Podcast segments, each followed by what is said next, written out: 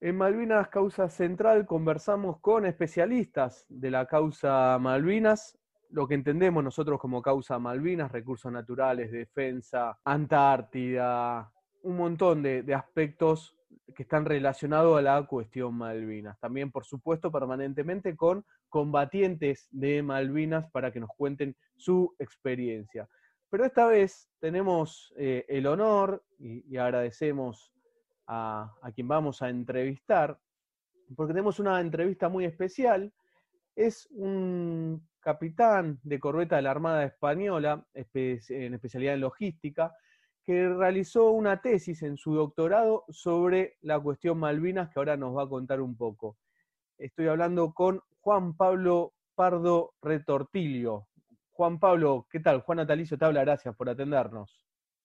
Hola, muy buenas. Un saludo a todos mis hermanos hispanoamericanos, argentinos en, particular, y darte las gracias, Juan, por esta oportunidad de, compartir pues, nuestros conocimientos mutuos sobre Malvinas y, reclamar un poco, hacerla, hacerla oír esta causa Malvinas que creo que nos afecta a todos los hispanos de uno y otro lado del océano.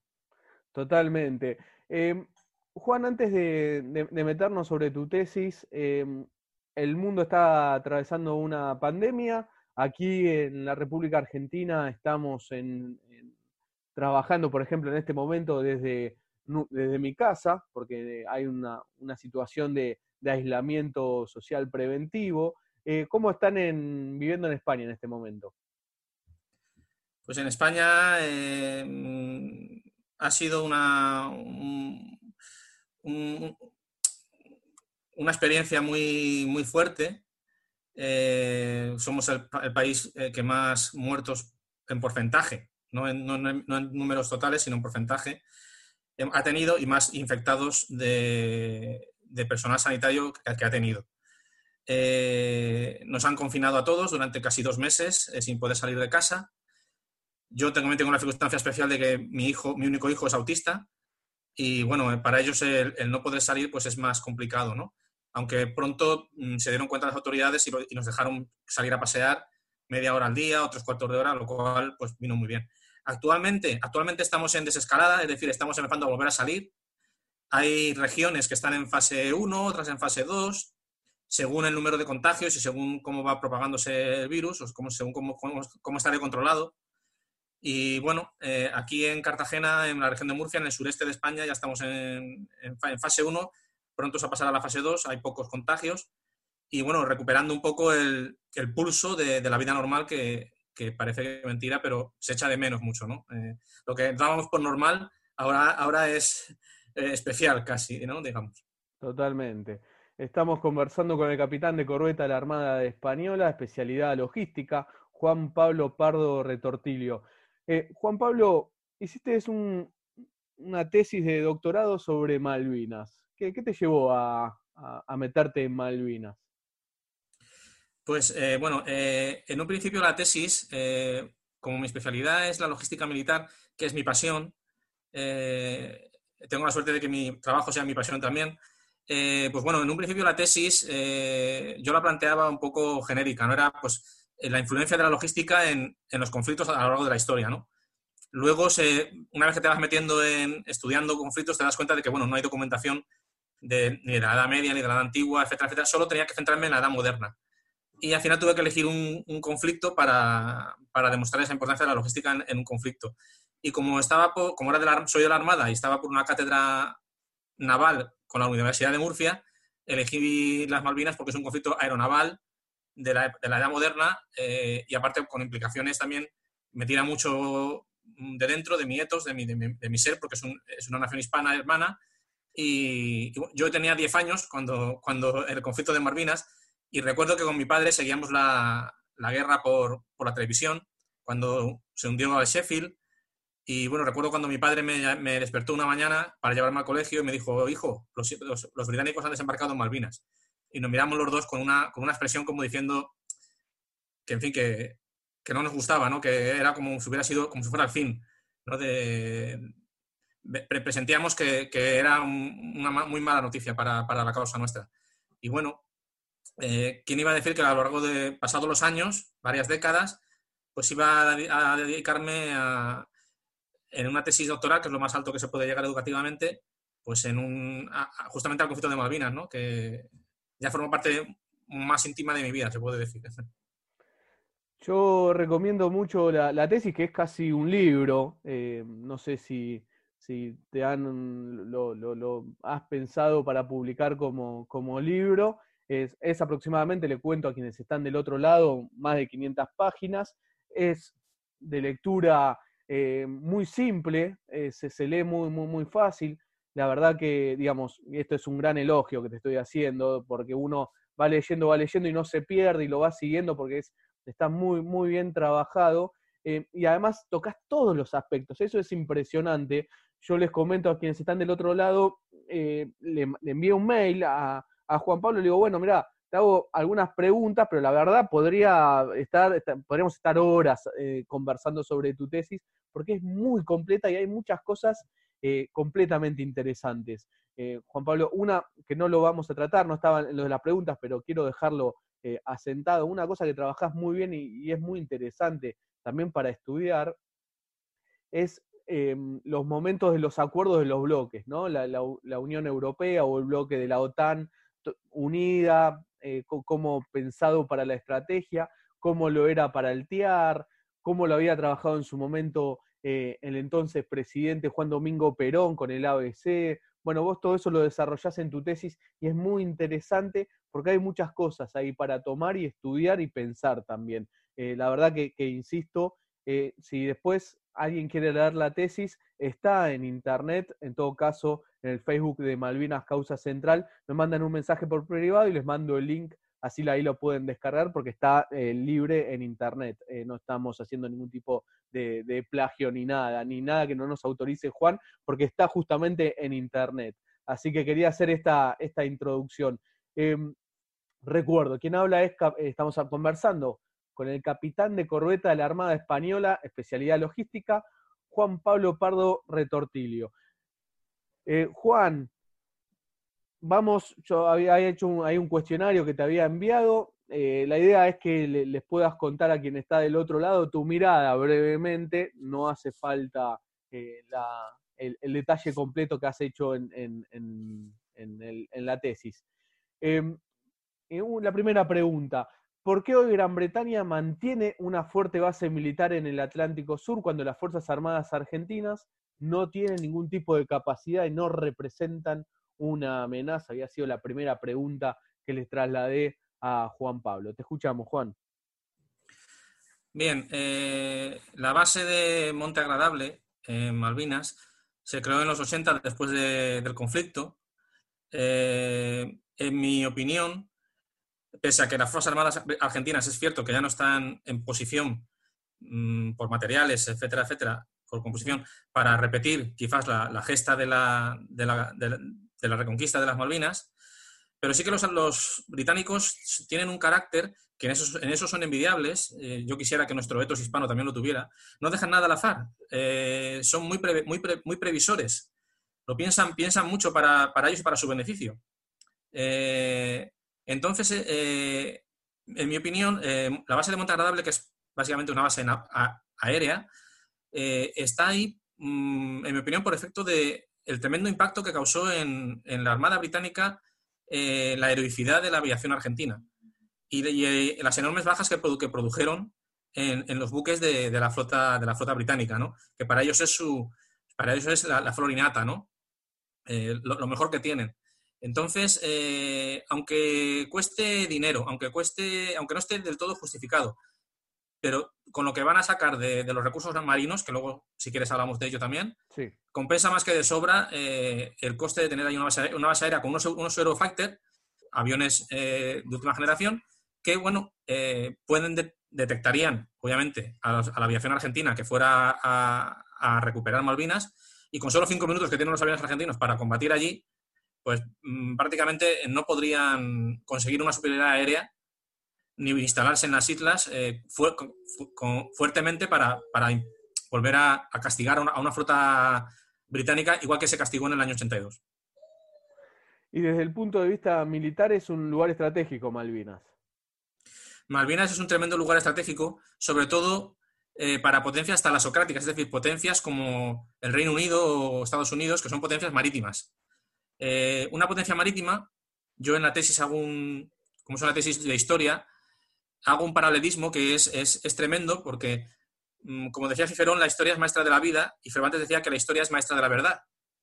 Las, había también, eh, comparo la, época del año 82 con la Guerra Fría y los el Pacto de Varsovia, la OTAN, el TIA, con lo que ocurría eh, en, la, Grecia antigua, con eh, la, guerra entre Atenas y Esparta. ¿no? Atenas era también una potencia talasocrática, como el Reino Unido. Tenía una, gran flota y dominaba todo el mar Egeo. Eh, entonces, mm, esas potencias talasocráticas lo que necesitan controlar es las rutas marítimas de las que se aprovisionan y los puntos clave, los choke points, que se llaman, de, de los océanos. Y las Malvinas es un choke point eh, que controla el paso entre el Océano Atlántico y el Océano Pacífico. Solo hay otro, solo hay otro punto parecido que es el Canal de Panamá. Mm, para los Estados Unidos, obviamente, ya con el, con el volumen que tienen los nuevos petroleros que no pasan por Panamá y, los marinos nucleares, eh, vuelve a ser, eh, hay que la, la, zona de, Malvinas, la zona del Cabo de Hornos, vuelve a ser una, una zona importante que, tienen que, que la tiene que controlar el etos anglosajón ellos están más felices con que Malvinas esté en manos británicas, que son primos hermanos de ellos, son, defienden de ellos, que, una nación hispana con la que, bueno, eh, hemos tenido nuestros rifiraces, somos distintos, aunque los dos occidentales, pero somos distintos. Eh, y bueno, eh, sí, es tremendamente importante y, es una de las causas de la guerra. Estamos hablando con el capitán de corbeta de la Armada Española, especialidad logística, Juan Pablo Pardo Retortillo. Juan Pablo, recién vos eh, lo, anticipaste también, porque Malvinas, además de esto que estás relatando, es un lugar que alrededor de, las islas en el mar está repleto de recursos naturales, de riquezas.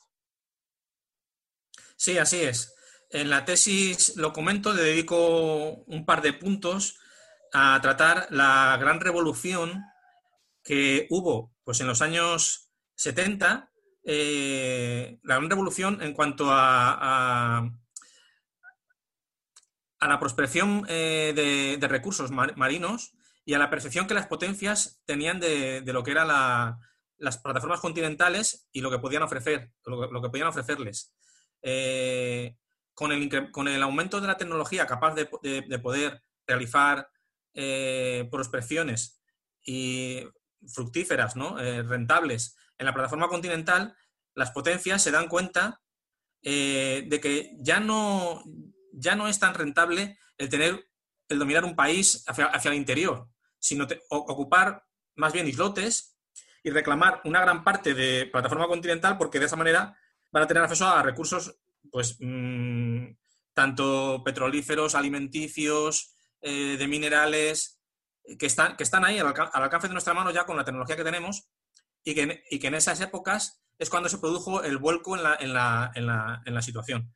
Mm, las potencias talasocráticas, como Reino Unido y Estados Unidos, pues obviamente para ellas es, es, eh, de, gran, de, gran, de, gran, importancia. De hecho, en el 45 Estados Unidos hace la primera declaración de, su, de su plataforma continental, de que son aguas propias, aguas suyas, y en el año 62, casualmente también, después de la guerra de Malvinas, en la declaración de Montego Bay, las, potencias eh, de la época, sobre todo las transportistas, eh, eh, hacen una declaración de, dominio de los mares en las que a, cada islote le, corresponden, por ejemplo, las islas, Malvinas tienen una relación con su plataforma continental de 3.210 veces más de lo, lo, que es el tamaño de la isla Malvina de la plataforma continental. Es decir, dominar ese, islote le da acceso a, miles de metros cuadrados, millones de metros cuadrados de plataforma continental. Se han, se han cubierto eh, legalmente las espaldas para luego esa explotación y, tener el, eh, dominio y, la, legislación a su favor de que son suyas. Estamos hablando con Juan Pablo Pardo Retortillo, eh, que realizó una, una tesis para su doctorado sobre Malvinas. Insisto, es muy interesante, muy completa su, tesis. Em, y algo que, que tratás muy bien y desarrollás también, en realidad le comento a todos y todas que están del otro lado, cada pregunta que voy tomando es porque lo, leí en su tesis. Em, vos planteás algo muy interesante, ¿no? Que el Atlántico Sur pasa a ser una zona importante para Estados Unidos y lo que era en ese momento la Unión Soviética, em, dentro del marco de la Guerra Fría. ¿Es así, Juan? Así es, justo así, Juan. Eh, de los estudios que, llevé a cabo cuando recopilaba la información sobre la tesis, eh, en efecto se puede constatar, eh, esto es todo, tiene que ver mucho con la, logística. La logística, dicen los, los, que, los que entienden de guerra, dicen que son los, nueve décimos del arte de la guerra. Es decir, solo el, uno por, el, uno, el un décimo es la estrategia y la táctica. Los nueve décimos, el resto, que es lo más importante, es la logística. Si nos damos cuenta de la logística del bloque occidental en la Guerra, en, la Guerra Fría, la mayor parte de su cordón umbilical logístico pasaba por el, por el, por el Atlántico Sur, por el, por el Cabo de Buena Esperanza, por, por, eh, Sudáfrica. Eh, ¿Qué es lo que estaba ocurriendo? Eh, claro, el, si te das cuenta, la OTAN es organización de tratado del Atlántico Norte. Está todo centrado en el norte, pero el sur no había nada, no, no, había vigilancia, no había fuerzas, no había una estrategia para, para allí. ¿Quién se había adelantado en esa estrategia? Pues la Unión Soviética. Se había, estaba colocando fuerzas, no muy numerosas, pero sí que podían, eh, en Sudáfrica, en Angola, etcétera, etcétera, que sí que podían provocar un, estrangulamiento del cordón logístico eh, de Occidente y hacerlo perecer por, asfixia logística, ¿no? que, en el arte de la guerra eh, ha sido tratado por Sun Tzu y por innumerables estrategas del arte de la guerra. Esto obviamente no, podía ser tampoco consentido por, eh, por, el bloque de la OTAN, ¿no? En esa pugna mundial por, el, dominio, por el dominio mundial, ¿no? Y sí, sí, eh, es, fue maravilloso constatar eso también que fue una, pues una causa de, un, nuevo, un, nuevo impulso, eh, una nueva mirada hacia el Atlántico Sur. De repente cobraba gran importancia.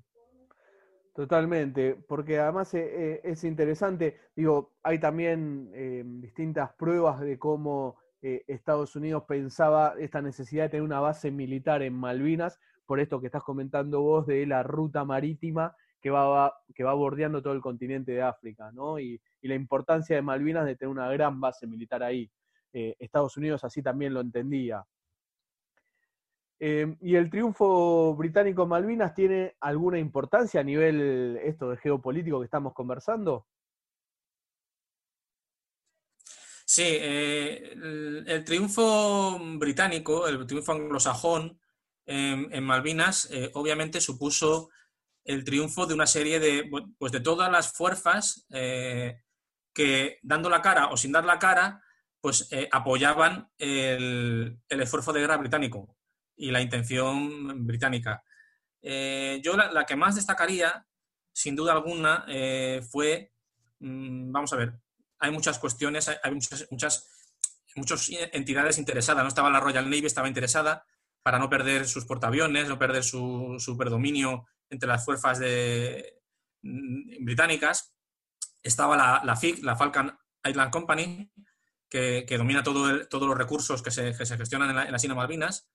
Eh, y bueno, pero eh, en mi opinión lo que más eh, afectó fue la pugna que había en la, Guerra Fría con la instalación por parte soviética en Europa de los, de los misiles SS-20 que tenían que ser contrarrestados con los misiles Pershing estadounidenses.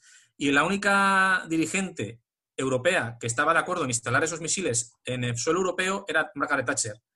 Margaret Thatcher estaba a punto de perder las elecciones iba, iba porque por las huelgas que había y, toda la crisis que tenía. Y el, gobierno que iba a venir, que era un gobierno laborista, un gobierno de izquierdas, no era proclive a la colocación de esos misiles Pershing.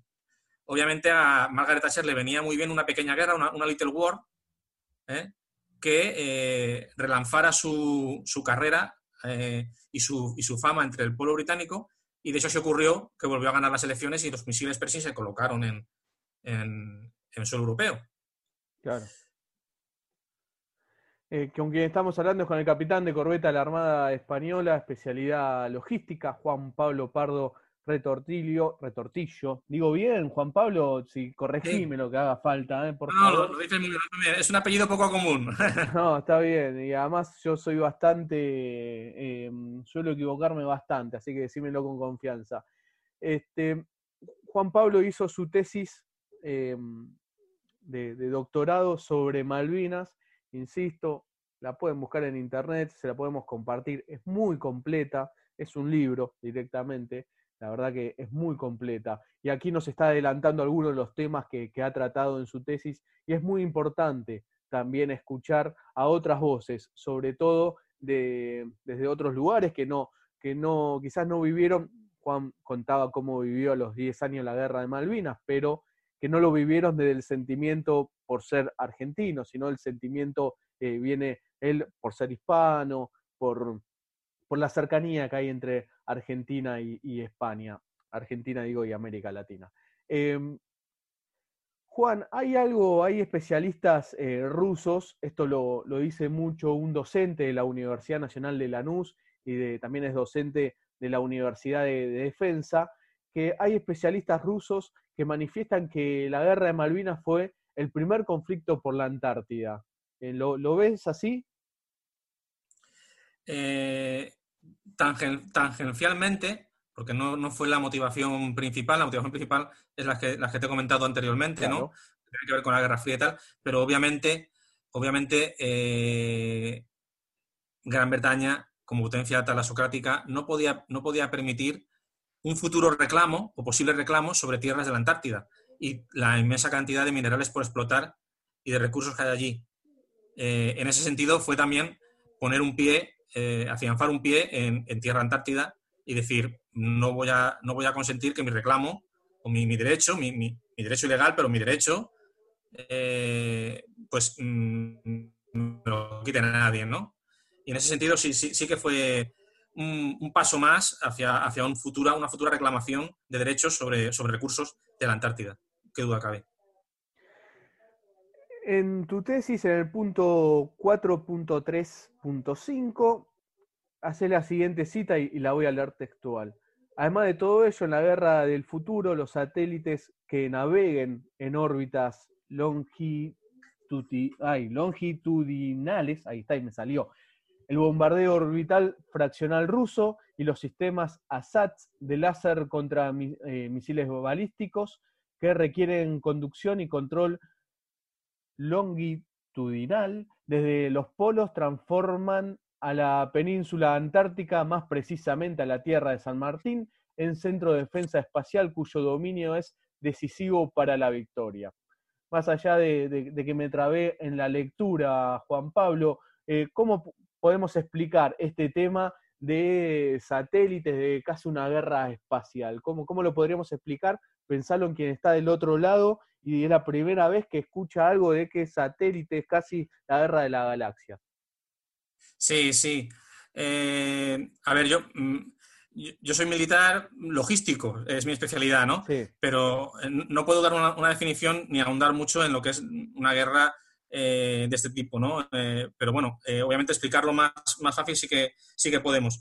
En, Perdón, te explico por qué, Juan Pablo, porque hay, hay compañeros en la universidad, investigadores, que este punto que vos, vos tocaste en tu tesis lo, lo, mencionan bastante, ¿sí? Digamos, y aquí en Malvinas Causa Central no es un tema que hayamos desarrollado tanto, así que por eso quizás nos das el pie para en los próximos programas ir profundizando en el tema.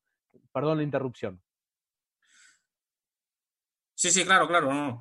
Eh, yo creo que así se entendería mejor. Son las armas en, una guerra moderna, eh, futurista ya, eh, de la Guerra de las Galaxias, en efecto, sobre todo en aquel entonces, en los, años 80, eh, bueno, pues con el desarrollo de la misilística, los Estados Unidos tenían un sistema, el sistema NORAD, que ya hemos dicho que todo estaba centrado en el Atlántico Norte, ¿no?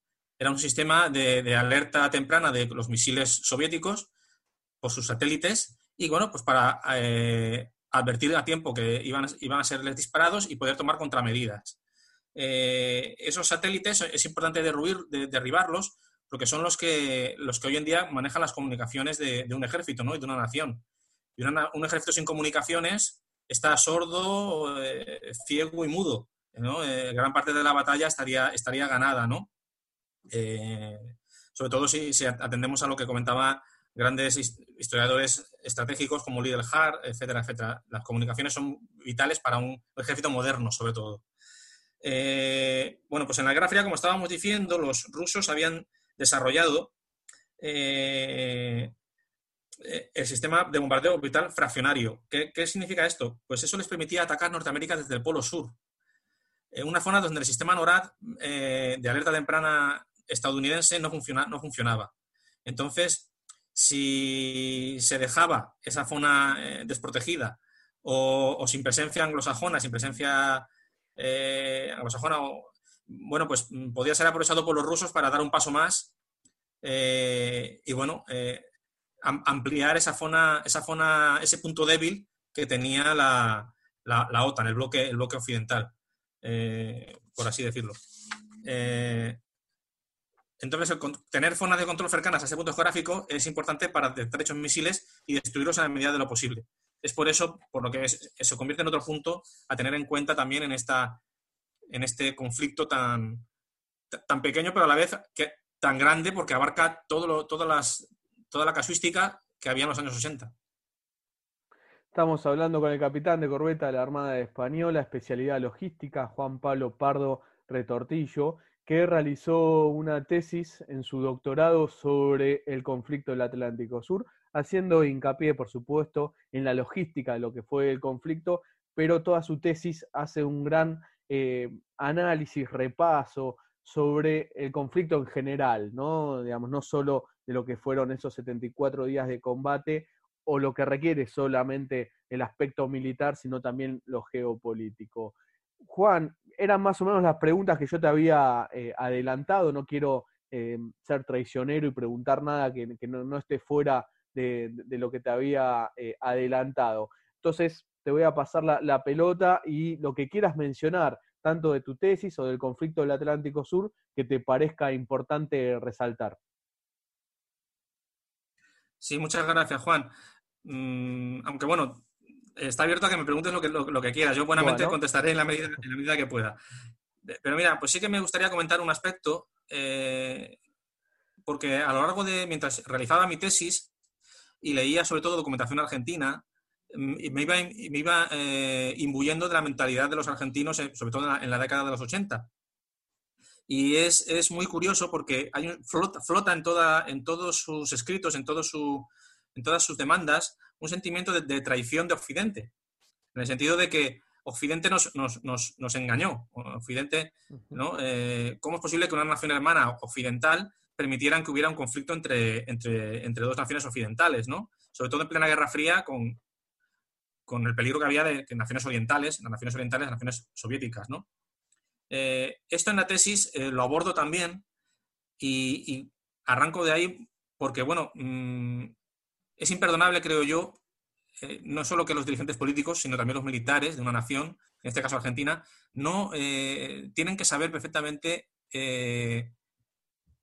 por, historia y por etos, con qué, naciones son las, amigas y qué naciones son, eh, no diré ya enemigas, pero sí eh, que no nos quieren bien, que, nos, pueden hacer malas jugadas, ¿no? Eh, la, mentalidad argentina tenía que haberse dado cuenta de que sí, provenimos todos de Occidente, somos países occidentales, pero Occidente hubo un fisma, el fisma, protestante en el siglo, en el siglo XVI, entonces, perdón, el siglo XV, entonces eh, Occidente se partió en dos. Eh, se partió en el, en, el, etos hispano-católico a partir de entonces, porque España fue la, potencia que, fue la espada del catolicismo, eh, y el etos protestante, el etos anglosajón protestante, con Inglaterra a la cabeza, ¿no? desde entonces nada, fue lo mismo. Occidente estaba estuvo en guerra durante, durante todas las guerras religiosas del fisma y, bueno, eh, es obvio que, somos distintos y que, y que cada uno tiene sus cosas buenas y sus cosas malas. Esto, esto no, es, no es criminalizar a nadie, ¿no? Ni, ni el etos hispano-católico es, es, bueno al 100%, ni el etos británico-anglosajón es malo al 100%. Todos tenemos cosas buenas y cosas malas en este mundo, ¿no? Pero obviamente un dirigente, un dirigente nacional, tanto sea civil como militar, tiene que saber qué naciones son eh, próximas a él y cuáles no. Los argentinos, por ejemplo, se fiaron en la guerra tanto de Estados Unidos como de, como de Inglaterra, de que no reaccionaría tan pronto, etcétera, etcétera. Y de Francia, cuando, si analizamos el conflicto de las Malvinas, fue una, una fragata americana de Estados Unidos la que primero eh, atacó y, dejó sin, defensas a la, isla, a la vez que se llevó parte de la población, y luego fueron ya dos, fragatas, dos, barcos británicos los que terminaron de, llevarse a toda la población y, que, proclamaron la soberanía británica. Es decir, la historia es maestra de la vida y madre de la verdad.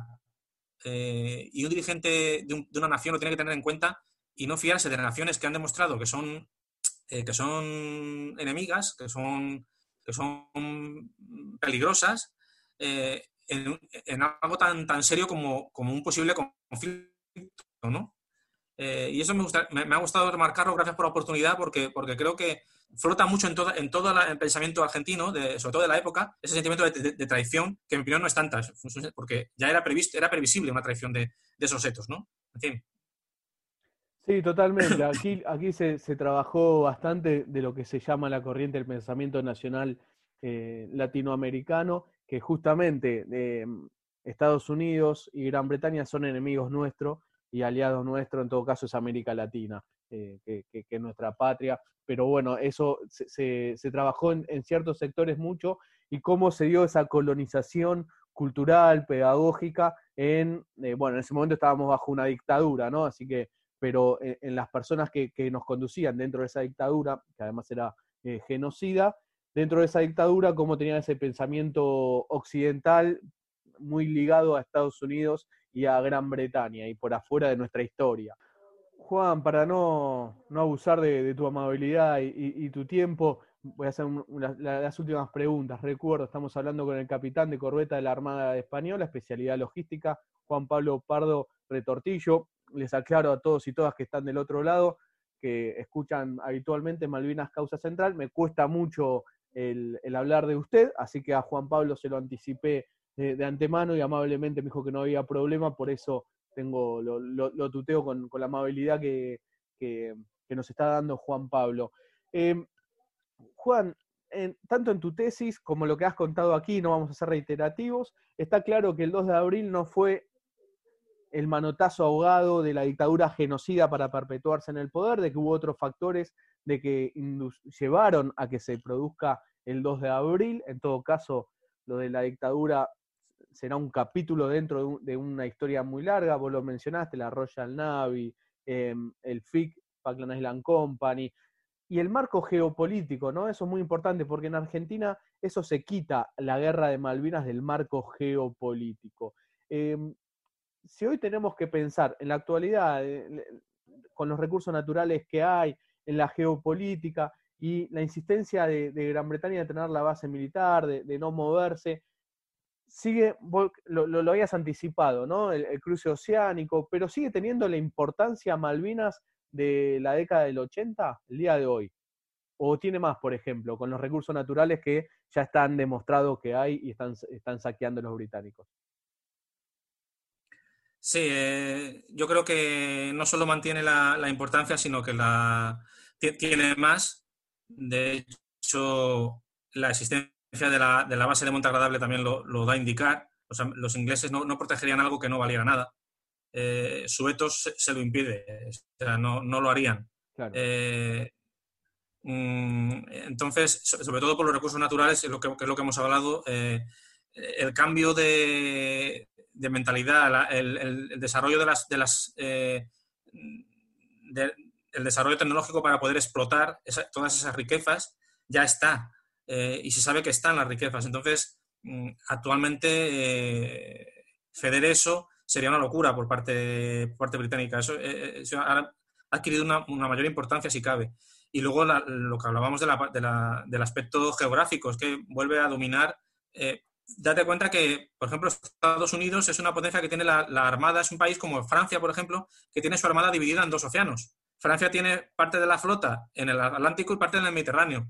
Estados Unidos parte en el, Atlántico y parte en el, Pacífico. Si quiere unir sus flotas, depende o del canal de Panamá, que, el, enemigo lo puede bloquear, o destruir en cualquier momento, y ya solo depende otra vez del, paso del, Cabo de Hornos, donde está Malvinas. Entonces, eh, la geografía, hay un libro muy bueno que se llama, de, que se llama Prisioneros de la Geografía.